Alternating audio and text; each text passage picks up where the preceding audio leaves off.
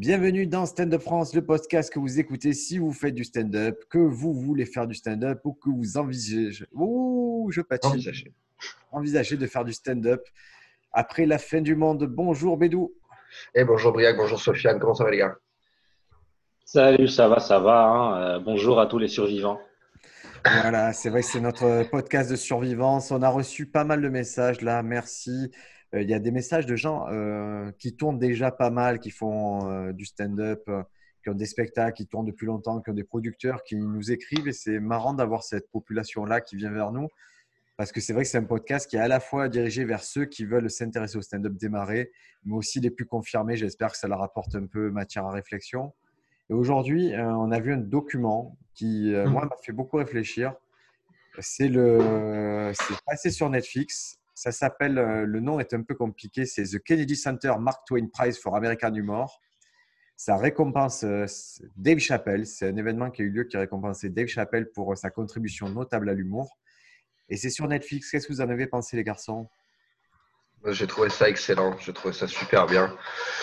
En même temps, bon, bah, c'est un monstre de l'humour hein, qu'on suit, donc Dave Chappelle. Donc on voit se succéder sur scène euh, des différentes personnes avec qui il a travaillé durant sa carrière. Moi j'ai trouvé ça vraiment touchant, puissant. euh, je trouve ça bien. Quoi. Et vraiment, comme je vous l'ai dit par message hier, j'ai trouvé le, le passage de Neil Brennan incroyable. Quoi. Alors, c'est Le ça le passage de. Neil Brennan, son, son Ouais, collègue, c'est ouf, oufissime. Je viens de le, je viens de le finir Ah, et c'est très, inspirant. là. Mm. Et c'est vrai que tu m'as dit que toi, tu avais du mal à le faire d'un coup. Le... Ouais, parce que au début, quand je l'ai regardé, j'ai vu les gens qui s'enchaînaient. J'ai vu Neil Brennan, j'ai- j'ai beaucoup rigolé. Après, je me suis dit, euh, bon, ça va être euh, 1h44 de Dave Chappelle est génial. Mais finalement, je suis rentré dedans à la fin. Euh, Finalement, j'ai réussi à rentrer dedans. Et puis c'est pas qu'un documentaire, je trouve, sur Dave Chappelle, ça montre quand même aussi beaucoup de coulisses du stand-up avec des, des, monuments, enfin des lieux un peu mythiques euh, euh, aux États-Unis comme euh, euh, l'impro, C'est l'improv d'ici. c'est l'improv d'ici. Ouais. Euh, je- Parce que c'est trouve vrai qu'on voit, on voit beaucoup, euh, on entend parler beaucoup de Los Angeles, de New York en, en ville de Mm. stand-up, mais on oublie que la plupart ne viennent pas de là. J'ai trouvé ça bien filmé. Techniquement, les plans étaient super jolis. Voilà, je trouve que c'était ouais, 1h44, bon, essentiellement sur Dave Chappelle, mais c'était pas non plus du léchage. euh, voilà, ça, ça- c'était pas Bah, non plus. Voilà, ça va. En fait, c'est ce qui m'a fait plaisir en regardant la fin, parce que je pensais vraiment que ça allait être euh, pendant tout le truc, Dave Chappelle, t'es génial, t'es t'es génial, euh, ce qui, ce qui des fois est un peu saoulant, mais euh, Et ce qui arrive, vraiment- il y a Ouais. ça dans le documentaire. hein. Oui, oui, il y a ça dans le documentaire. Et ça, ça des fois, c'est un peu, un peu usant. Mais euh, la, conclusion de Dave Chappelle et la, dans, à propos de l'art du stand-up, en fait, c'est un peu le résumé de tout le documentaire. C'est pourquoi est-ce qu'il a fait ça? Dans sa carrière et pourquoi est-ce qu'il continue à se battre. Et moi qui connais vraiment pas bien Dave Chappelle, j'ai un peu plus compris euh, ses spectacles avec euh, ce documentaire. Mais, euh, le documentaire, il, a, il est intéressant parce qu'il y a cette cérémonie qui est diffusée, mais ils se permettent aussi de rediffuser des éléments de contextualisation, c'est-à-dire des anciens sketchs, euh, des extraits ben, de sa vie, que ce soit au Chapelle Show, des sketchs sur scène, des, des interviews qui font qu'on comprend mieux de quoi les, les gens parlent sur scène. Quand ils font référence à quelque chose, on, Mm. on a de suite de quoi voir et comprendre. Clairement, ils auraient pas, fait- ils auraient pas fait ça, j'aurais rien compris. Ah ouais. J'aurais Ah, absolument rien compris. Et donc, euh, le, gros du, le gros du documentaire, c'est euh, c'est cette remise de prix. Mais en parallèle de ça, il y a vraiment deux gros trucs qui ressortent, sont les images d'archives et aussi un passage qui s'est fait, je pense, la veille de la cérémonie à l'improv euh, à l'improv d'ici. Un passage où d'autres humoristes sont passés sur scène et Dave Chappelle est allé sur scène un peu à se, comment dire, faire comme une espèce de showcase en honneur du fait qu'il allait recevoir le Mark Twain. Le Mark. Ouais, moi j'ai adoré le, le passage aussi avec euh, sa maman à un moment. Enfin, c'est vers le début du, documentaire. Bon, il y a souvent sa mère d'ailleurs, mais il y, a, eu un passage avec sa mère que je trouve ça, je trouve très puissant aussi. Après, euh, je trouve que c'est très commun aussi aux États-Unis ce coup de, de, mettre euh, en valeur et de rendre hommage aux gens qui, qui vont euh, euh, être actifs pour la communauté. Moi, c'est un truc que je vois souvent aussi dans la, dans la NBA. Il y a un prix carrément pour ça, pour les joueurs de NBA, c'est-à-dire que c'est le, le joueur qui s'investit le plus dans la communauté. Et c'est un peu ce qu'il y a aussi avec Dave Chappelle dans le documentaire. D'ailleurs, il vient de l'Ohio comme LeBron James et tu vois que bon, bah, c'est un mec qui, qui s'active beaucoup pour sa communauté. C'est ça aussi qui est mis en valeur. Il n'y a pas que le coût de, de l'artiste, c'est aussi l'investissement qu'il a dans la, la société civile. Quoi. Donc c'était sympa. Justement, on va revenir, si on- je vais un peu reprendre dans l'ordre documentaire et on va ensemble en parler. De la première personne qui vient faire des blagues sur scène, euh, c'est Tiffany Haddish. Mhm. Et avant Tiffany Haddish, la personne qui introduit le show, c'est quand même Morgan Freeman. Ouais. C'est-à-dire Dieu en personne qui arrive, qui a introduit le show. Après, il y a la fanfare de- du lycée Duke Ellington qui, euh, qui arrive, qui, bon, qui est une fanfare. Il y a peut-être 100 membres dans la fanfare, donc c'est monumental, qui reprend du Prince. Mm. Et après, Tiffany Haddish qui arrive dans la tenue de Dave Chappelle, c'est-à-dire la, la combi, la jumpsuit de Dave Chappelle euh, militaire.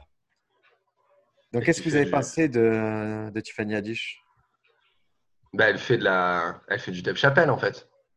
Son passage, c'est un peu du, Ah, c'est de l'imitation.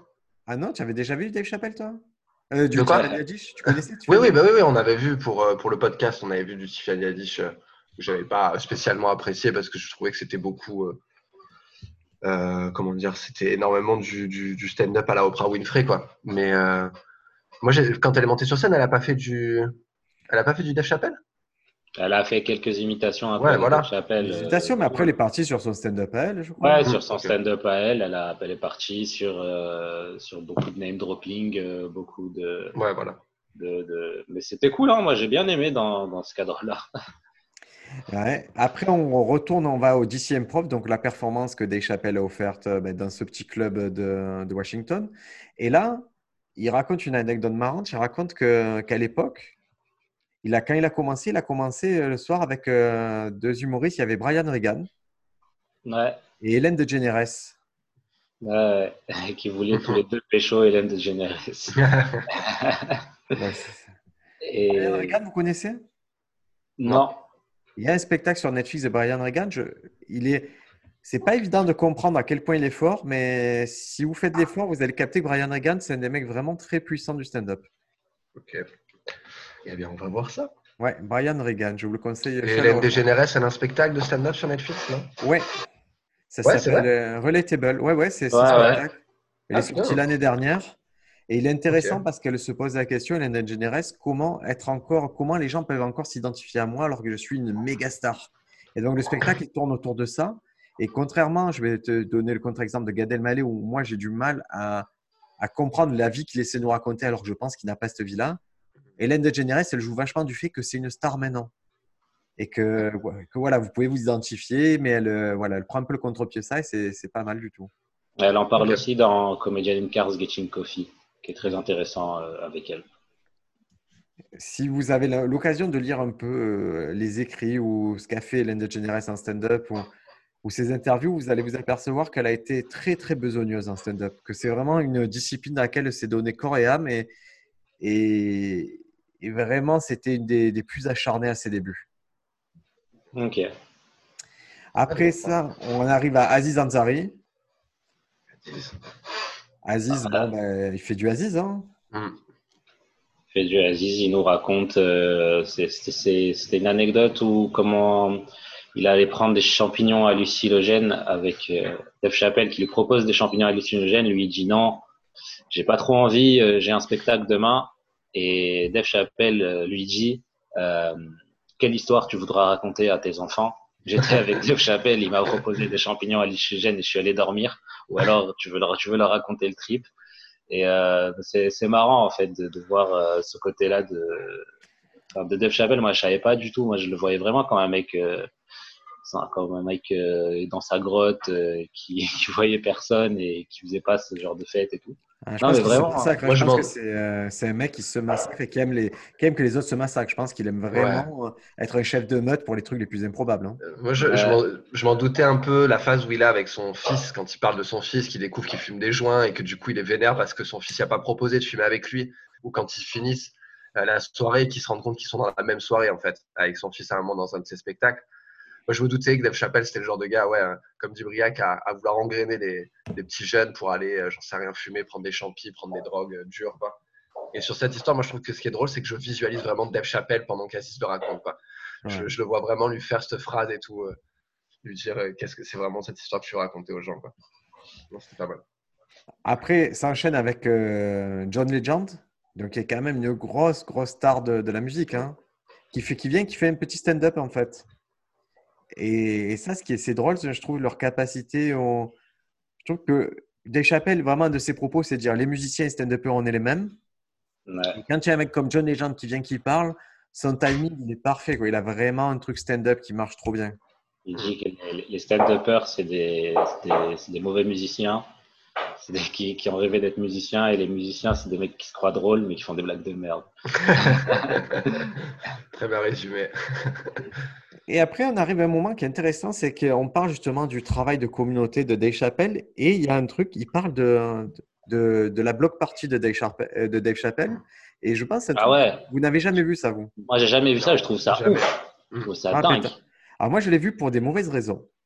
En fait, je, je l'ai vu sans connaître Dave Chappelle. À l'époque, je ne m'intéressais pas au stand-up. Je ne connaissais pas Dave Chappelle qui c'était. Par contre, euh, le réalisateur, c'est le français Michel Gondry. Ah, ouais. Et du coup, je l'avais vu parce que c'était un film de Michel Gondry. J'avais trouvé ça dingue, complètement dingue. Et c'est après le recul que j'ai compris que j'avais vu un truc avec un mec que j'aimais bien a posteriori. Quoi. Et ça s'appelle Block Party, nous. Ouais, euh, Dave Chappelle Block Party. Ok. C'est de 2005 et c'est réalisé par Gondry. C'est sur. Ouais, c'est vraiment pas mal. Hein. C'est intéressant. Et surtout, un peu la thématique du truc, c'est qu'il va essayer de reformer les Fujis à ce moment-là. Mmh. C'est filmé comme. Euh, c'est le spectacle qui est filmé ou il y a tout le background derrière Il y a le euh? background avec euh, le fait d'amener les fanfares, d'amener les quartiers populaires là-bas. C'est vraiment. C'est même plus ce background que le spectacle. Hein. Ok, ok. Il faut comprendre le bordel que c'est Block Party, c'est-à-dire c'est. C'est vraiment, c'est dans la rue, ce sont des, des, rues entières qui vont être cloisonnées pour faire une fête. Mais c'est comme ça qu'est né un peu le hip-hop à New York et à Brooklyn. C'était les fameuses block parties euh, avec le hip-hop, le scratch, donc les gens qui faisaient du DJing, les gens qui faisaient de la danse. Voilà, c'était tous les arts urbains qui étaient mélangés. Euh, si, on voit si vous voyez la série The Get Down, il y a ces côtés euh, fêtes de jardin. Mais là, c'est ça fois mille. C'est vraiment bon. En France, on essaie de faire des block parties. J'ai déjà assisté à des, des, des, des block parties françaises à, à la Belle de Mai, d'ailleurs, au chapiteau. Euh, bon, on n'est pas, on n'est pas des Américains. Ah, mais c'est surtout, surtout le, le, les artistes qu'il a amenés. Je trouve ça fou. Moi, je...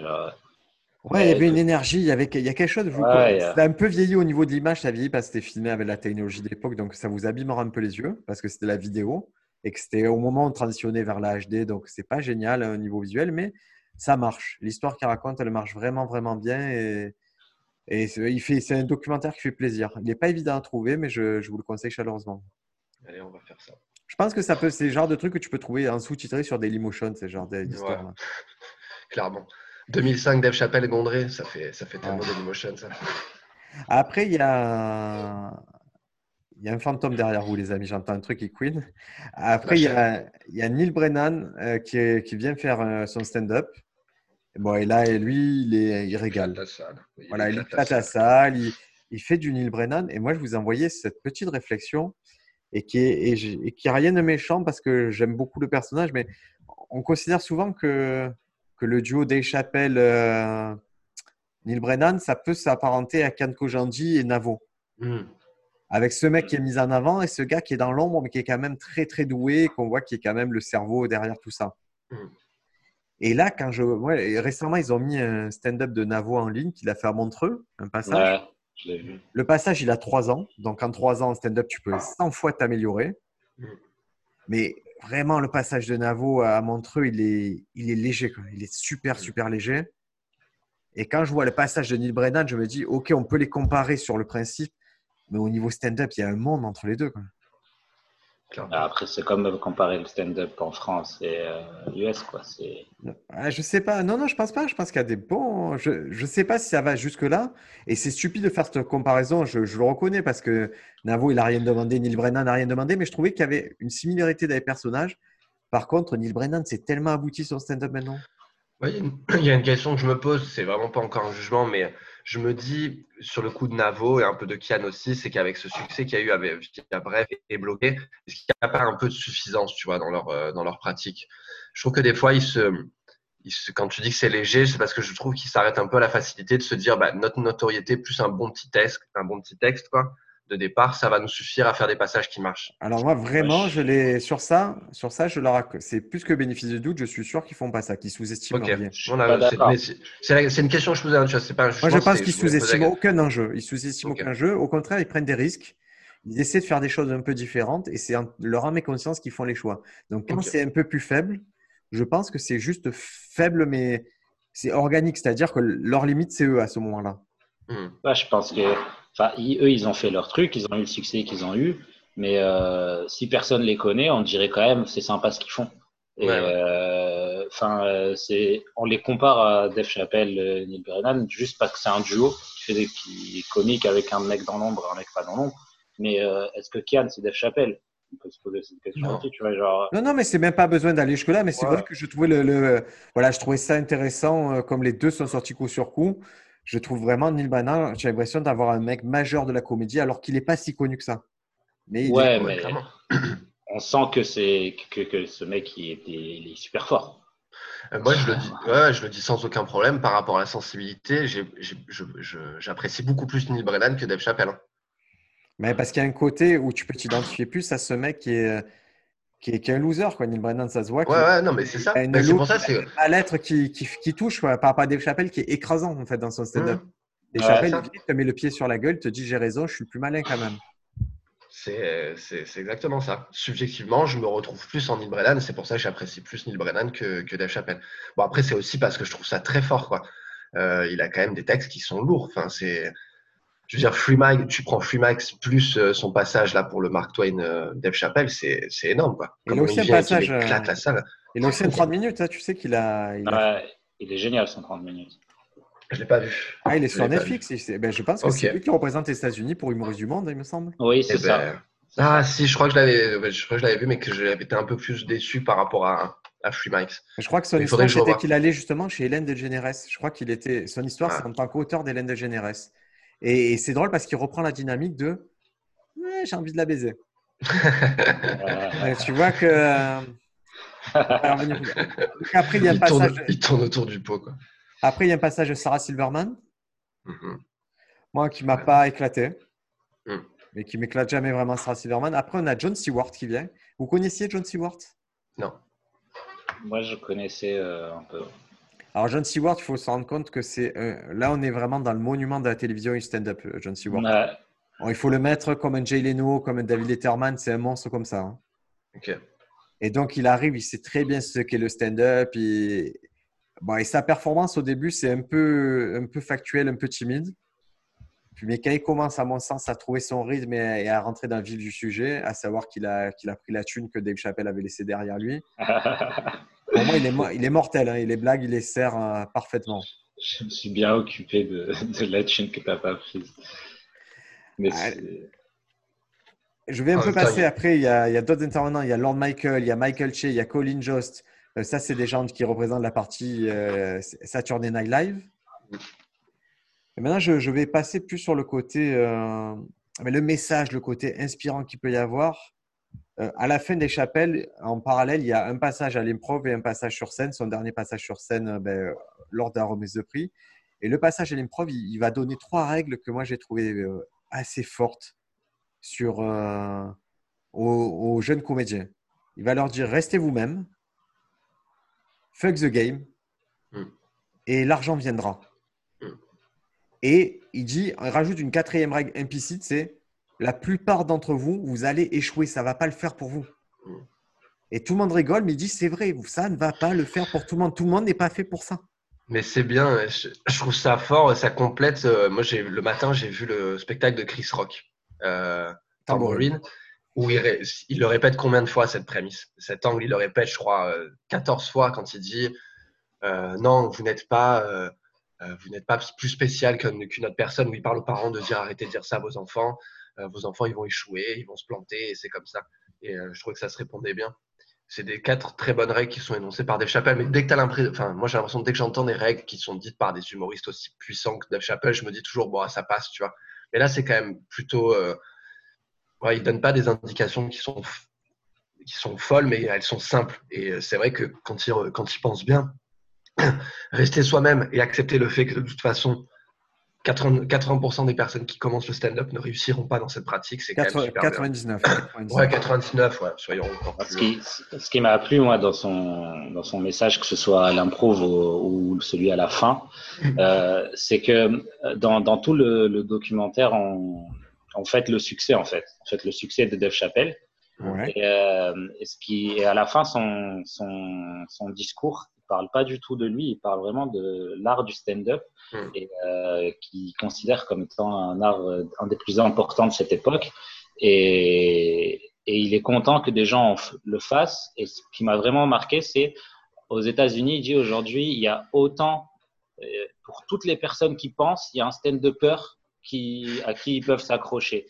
Qui peuvent les identifier, qui peuvent, se les, représenter parce que que ce soit gay, trans, black, latino, quoi, il y aura toujours quelqu'un qui va porter tes valeurs et t'emporter étendard. Et ça, c'est vrai, c'est un message qui est assez fort. Hein. Et donc, moi, ce que j'ai compris dans le message d'Ef Chappelle quand il dit euh, il y a, la plupart d'entre vous vont pas réussir, c'est pas. Euh, ça, ça, pour moi, ça veut pas dire euh, vous n'êtes pas fait pour ça et tout. Ça voulait dire faites-le quand même.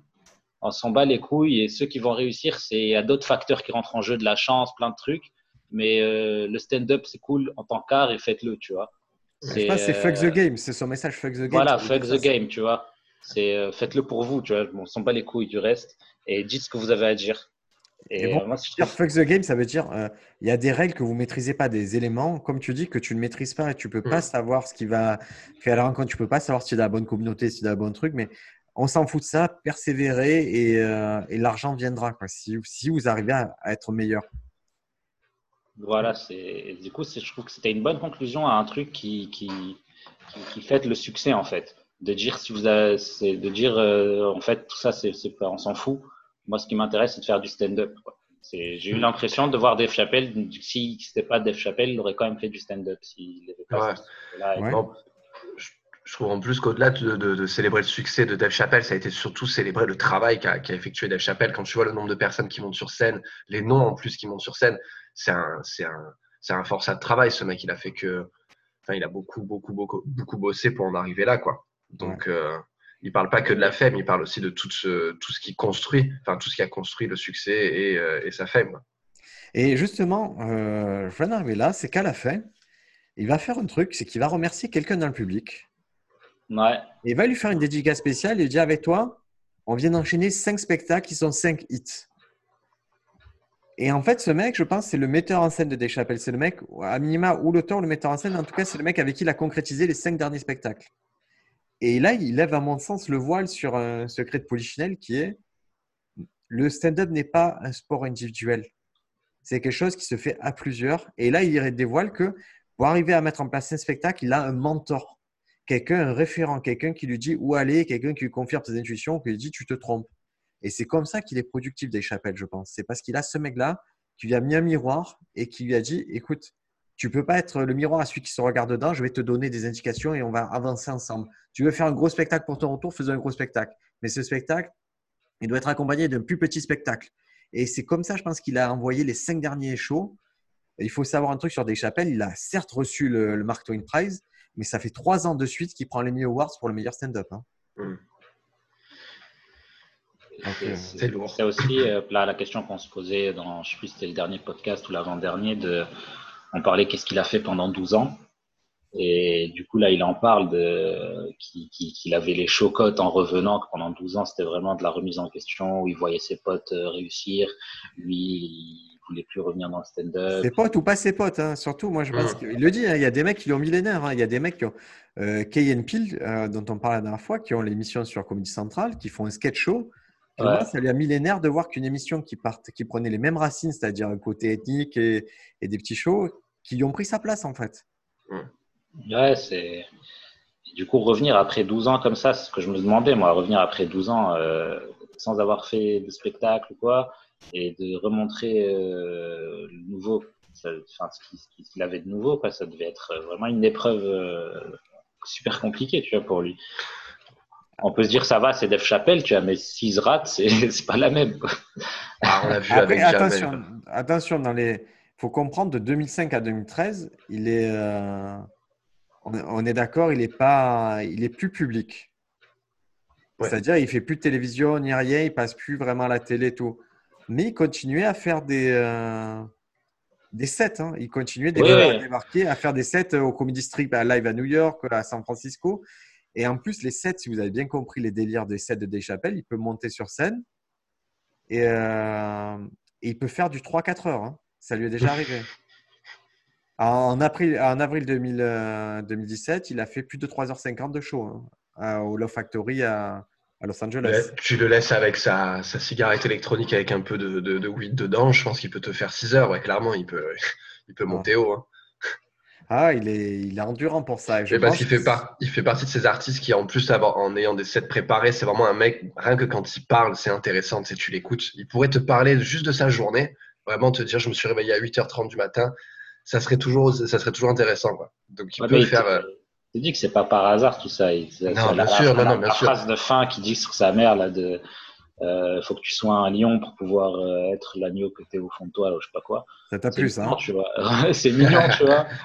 C'est mignon, mais ça, ça montre bien que euh, il a dû euh, vraiment toute sa vie essayer de, de- de- de travailler son, son Ah, mais- style de mots. Quoi. Ah je, je te rejoins, mais c'est ce que je disais aussi avant, c'est que ça, ça récompense euh, tout le travail qu'il a effectué.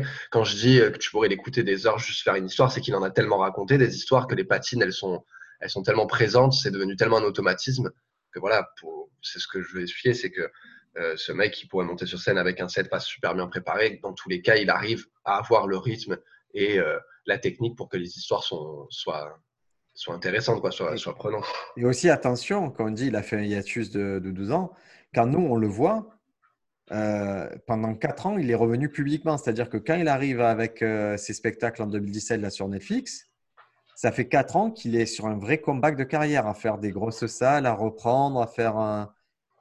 Donc, euh, c'est. Pas rien, je veux dire. Nous, on le voit quand même au top de son game. Ça, ça fait 4 ans qu'il se remusque fortement pour arriver avec euh, des spectacles qui tuent. C'est un peu ce qu'on voit avec Eddie Murphy en ce moment. Quoi. Exactement, Ouais. c'est la même. Et, Ouais. et un truc qui était intéressant, euh, moi je trouvais une parole, Dave Chappelle cite Robin Williams et il disait que le stand-up c'est le seul discipline où en fait tu peux utiliser tout ce qu'on sait. Ouais.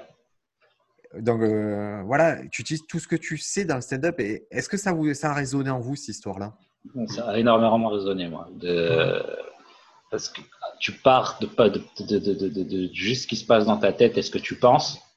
Et, euh, et en fait, tu utilises vraiment, euh, ça m'est arrivé d'utiliser des, des, des- des souvenirs, des trucs qui sont dans ma tête sans que je le sache vraiment et de me dire, ah, ben, c'est ça en fait qu'il faut que j'utilise dans ce- cette manière-là et tout. Donc, tu utilises, c'est comme euh, le sculpteur, il a le marbre et toi, il y a t'as tout ce que tu as dans ta tête en fait. Ouais. Puis tu as très peu de, disciplines qui te permettent de faire autant d'introspe- d'introspection pour pouvoir raconter une, euh, pour pouvoir raconter une histoire, quoi. C'est assez hallucinant. Et ça, c'est des phrases que tu sors déjà souvent, hein, toi, Briaquin, quand on travaille ensemble. Ce truc de d'utiliser tous nos savoirs et euh, de pas renier qui tu es, et qu'au final, tu vas voir qui est, enfin, quel est ton vrai visage quand tu fais du stand-up, c'est la vérité, quoi. Mais surtout, le mec a passé 200, euh, je veux dire, euh, 200 jours, c'est-à-dire 200 fois 24 heures à jouer World of Warcraft. C'est un choix qu'il a fait, c'est un choix de Ouais, bien sûr. Et ce choix, ça, ça a constitué qui il est maintenant. Donc, il ne faut pas le renier. Je pense que ça peut être vraiment un élément constitutif de ton stand-up, de ce que tu vas amener sur scène. De la Je même façon, si tu sais jouer de la guitare, ben, si tu veux jouer guitare, joue de la guitare. Tu sais faire de la danse, fais ce que tu veux. Façon, c'est toi, c'est, ça fait partie de ta vie. Montre-le. Et c'est ce qui m'a fait, ce m'a résonné aussi, c'est il, a dit ça et juste après il dit euh, de, d'utiliser le stand-up pour euh, dire ce qu'on pense. Et euh, il y a Sarah Silverman aussi à un moment qui dit vous allez aller vous allez regarder Twitter pour savoir ce que vous avez à penser. Et je trouve qu'on est, enfin moi personnellement, je sais pas vous, mais euh, c'est difficile de penser euh, en 2020. De, parce- enfin, je trouve, Je vois ce que tu veux dire. Peux c'est difficile. Moi, je trouve que j'ai- vraiment, il y a plein de choses sur lesquelles j'arrive pas à avoir d'avis parce que je sais pas euh, où chercher, euh, où voir euh, la- la- la- les sources de ce qui se passe, de tout ça, et que ça demande énormément d'efforts. Et euh, penser aujourd'hui, c'est devenu quelque chose. Moi, j'ai l'impression que c'est plus quelque chose qui relève de l'instinct en ce moment, euh, dans- plutôt que, que de ma tête, quoi. Ouais, pour y avoir pensé à ça, moi, c'est un truc que j'apprécie de ne pas avoir d'avis en fait. J'aime bien ne pas avoir d'avis et j'aime bien ne pas m'intéresser à certaines choses. Je trouve ça trop bien. C'est important parce que. Ouais, vas-y, je t'en prie, Ouais, c'est important parce que ça permet de garder ton, ton travail d'écoute aussi. C'est bien de ne pas toujours avoir un avis. Moi, j'avoue qu'il y a des personnes euh, dans mon entourage qui euh, vont avoir un avis sur tout, mais tout le temps, pour euh, tout et n'importe quoi. Et, et c'est vrai que c'est bien, c'est important de, de, de, temps en temps de ne pas parler et d'écouter les gens qui ont un avis sur, je sais pas, moi, le, les systèmes de chaudière dans les maisons, tu vois parce que je n'ai pas d'avis là-dessus. Et c'est cool d'écouter quelqu'un qui a un avis par rapport à ça. Quoi. Ouais, par exemple, toi, Bédou, qui est quelqu'un d'assez engagé, c'est un peu ton taf d'avoir un avis sur, sur les choses, j'ai l'impression. Tu vois, genre, pas sur, les chaudières, par exemple. Oui, pas, sur les chaudières. mais, mais, je trouve, enfin, tu vois, Dave Chappelle, il, c'est quelque chose, c'est quelqu'un de très marqué dans tout ce qu'il dit. Et euh, tu as l'impression que c'est la vérité tout ce qu'il dit et qu'il a tellement réfléchi qu'il n'y a pas de, de, faille dans, dans, son, dans son discours, ce qui fait un peu son stand-up.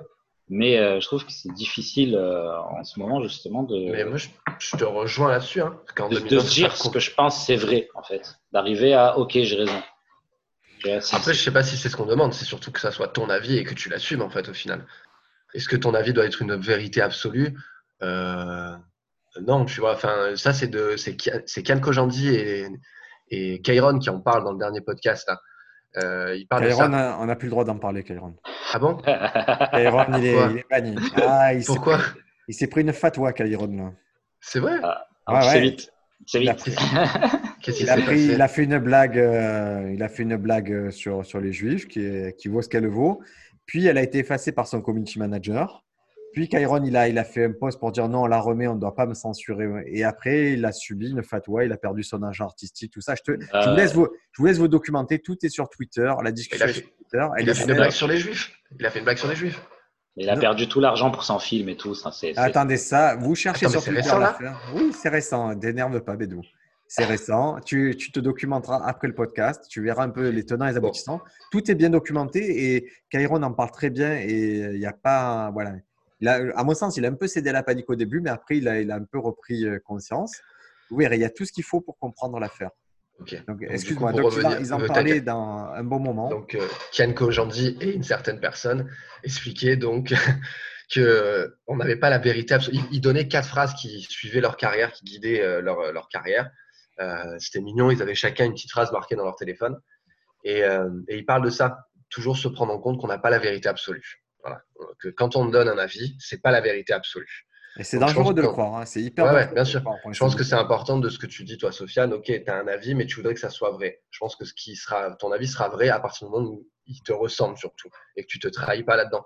Tu vois, quand tu dis que moi je suis engagé, des fois ça peut porter à défaut. C'est que à être engagé, éveillé, ce que tu veux, à écouter les avis de chacun, c'est que des fois, bah, tu, tu vas, enfin, tu donnes pas vraiment ton avis. Tu donnes un avis pour, euh, pour entrer dans les clous, quoi, en prenant des pincettes pour essayer de, respecter tout le monde. Voilà, toi, tu aimes, toi, tu aimes, discuter, toi, tu aimes ouvrir le débat, et moi, je m'aperçois ouais. du stand-up, ce qui est différent, c'est qu'il y a peu, dans ce que je fais, il n'y a pas de débat vraiment. Hmm. J'ai jamais essayé. À la fin, si quelqu'un vient me parler ou me, me dire ton sketch, ce point-là, en fait, ça à l'heure actuelle, ça ne m'intéresse plus du tout. Mais j'avais une très bonne conversation avec toi là-dessus, à ce sujet, qui était là. Le sujet était euh, le stand-up est-il une démocratie ou pas, quoi est-ce que, euh, voilà, est-ce que dans une salle de spectacle, on est dans une démocratie ou est-ce qu'on est dans une forme de dictature de la pensée de l'artiste qui monte et qui donne son avis sans, sans écouter les autres quoi, derrière? Je pense que là-dedans, tu vas avoir euh, de quoi faire ta lessive et, ton, et ton, ménage. Chacun euh, le voit comme il veut. Je ne sais pas pourquoi j'ai sorti cette expression lessive et ménage. Mais, ouais, je peux comprendre qu'il y a certains artistes qui montent, qui donnent leur, qui donnent leur vérité et qui partent sans écouter forcément les, les retours que que peut faire le public. Quoi, parce que sinon, après, tu perds des fois beaucoup de temps et d'énergie aussi. Euh. Je, parle, je parlais plus, moi, de l'idée de fixer un avis. Quoi. Ouais, fixer un avis. J'ai l'impression qu'à partir du moment où je le dis sur scène, je le fixe. Et euh, je sais pas, je. Peut-être. Euh, et toi, tu fais pas un stand-up qui est engagé. Tu vois, tu fais pas un stand-up politique. Euh, Dès Chappelle, il y a une notion engagée politique qui est inhérente à son stand-up. C'est une frange du stand-up, mais tu n'es pas obligé d'avoir ce message-là dans ton stand-up. Okay. juste, je pense que ça découle de son style. C'est parce que lui, il a choisi le style et des sujets qui sont politisés et qui pensent que ces dynamiques comiques part du fait que c'est politisé, qu'il y a débat. Toi, dans ce que tu fais, il n'y a pas de débat. C'est plus, du, c'est, plus de l'absurde et plus de, des petites tranches de vie. Donc, je pense que tu ne devrais même pas te poser cette question-là. Hein. Mm. Parce que si ouais. un de stand-up où tu dis, moi, je suis au RSA, que tu dis, voilà, qu'est-ce que vous pensez du RSA, ça n'aurait pas de sens. Toi, tu es là pour euh, délivrer autre chose. Et, ça ne veut pas dire que tu ne livres pas de message. Hein. Au contraire, tu l'as bien vu, tu, tu, tu, fais des sketchs où tu, tu décris un lifestyle à base de RSA, un peu de loose et tout. Et en fait, tu rends glamour ce lifestyle pour les gens. Tu, on s'en rend compte maintenant avec les retours des spectateurs. Ouais, mais justement, c'est ça, c'est quelque chose que j'ai remarqué, c'est que c'est pas, euh, enfin, j'ai l'impression dans ce que je fais, c'est pas moi qui, qui décide du message que, que je vais transmettre. Et je trouve ça, enfin, je trouve ça cool, hein. Mais c'est c'est, euh, bah, moi, je dis des choses et c'est le public qui va dire à la fin, euh, ok, c'est ça que j'ai. Mais c'est implicite. C'est comment il s'approprie le C'est parce que tu as mis le message et tu as mis une forme au message, qui va être une forme de chanson, une forme d'action, une forme un peu débile. C'est ça qui fait, qui rajoute aussi une couche. Comment c'est perçu. Et ça, c'est toi qui l'as choisi. C'est pas, c'est pas le public. Ouais. Tu as des phases quand même aussi, euh, quand tu parles de la mobilité réduite, c'est quand même toi qui, qui, qui lead une façon de penser à ce moment-là. Je veux dire, tu nous amènes de l'absurde en se disant, oui, mais est-ce que c'est pas un piège que euh, on me demande de venir déposer un, déposer un dossier alors que c'est pour euh, dire que je suis une personne à mobilité réduite. Tu vois, là, le public, il n'est pas dans l'implicite. Tu donnes quelque chose d'explicite quand c'est comme ça. Tu parles un peu de, toutes les techniques de, de fourberie des, administrations euh, françaises. Quoi. J'ai bah, l'impression des fois que, le, que chacun, euh, que je sais plus, je sais plus c'est qui qui disait ça. C'est un gars de, de, théâtre qui disait en gros que que le sens de ce qu'on fait euh, artistiquement, euh, lui, il le laisse complètement au public. Lui, il fait, il fait des choses, euh, des idées qui lui viennent, tout ça. Il écrivait. c'est agréable, c'est aussi facile de dire ça, tu vois. C'est assez agréable de dire ça, comme ça, tu prends pas la tête aussi. Hein. Ouais, ouais, c'est vrai, c'est vrai. Mais j'aime bien cette idée. Quoi. Les amis, on arrive au bout de ce podcast. On va vous donner les coulisses. On utilise l'application Zoom pour faire ça et ça limite nos réunions à 40 minutes. Donc, 40 euh, minutes, c'est un bon, euh, à mon sens, c'est un bon format de podcast. Donc, est-ce qu'on conseille finalement euh, ce fameux prix Mark Twain qui est diffusé sur Netflix? Bien évidemment. Ouais, ouais, c'est inspirant.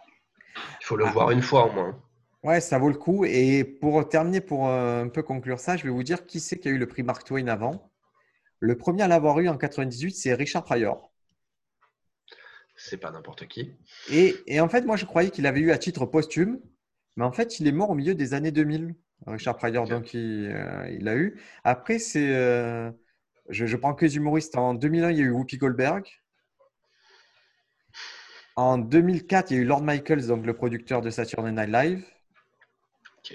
Après, euh, en notable, il y a eu en 2008 George Carlin. En 2009, Bill Cosby qui se les fait retirer.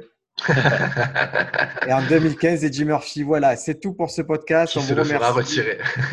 c'est possible aussi. Allez, passez une bonne semaine. on va, on va Survivez bien. Allez.